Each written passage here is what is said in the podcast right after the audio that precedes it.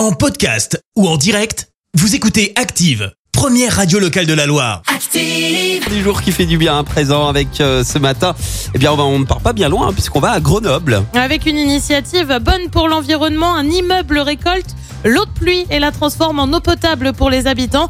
Et il y en a un paquet hein, parce que l'immeuble compte 62 logements. Alors le bâtiment va un peu plus loin puisque des panneaux solaires euh, sont installés sur le toit pour avoir une autosuffisance à 70% en matière d'électricité. Euh, Certains logements ont même des douches qui fonctionnent en circuit fermé. Certains pommeaux de douche euh, changent aussi de couleur en fonction du volume d'eau consommée. Les eaux usées comme l'eau de la lessive ou encore celle du lave-vaisselle sont traitées pour desservir les chasses d'eau de l'immeuble mais aussi pour arroser les jardins partagés.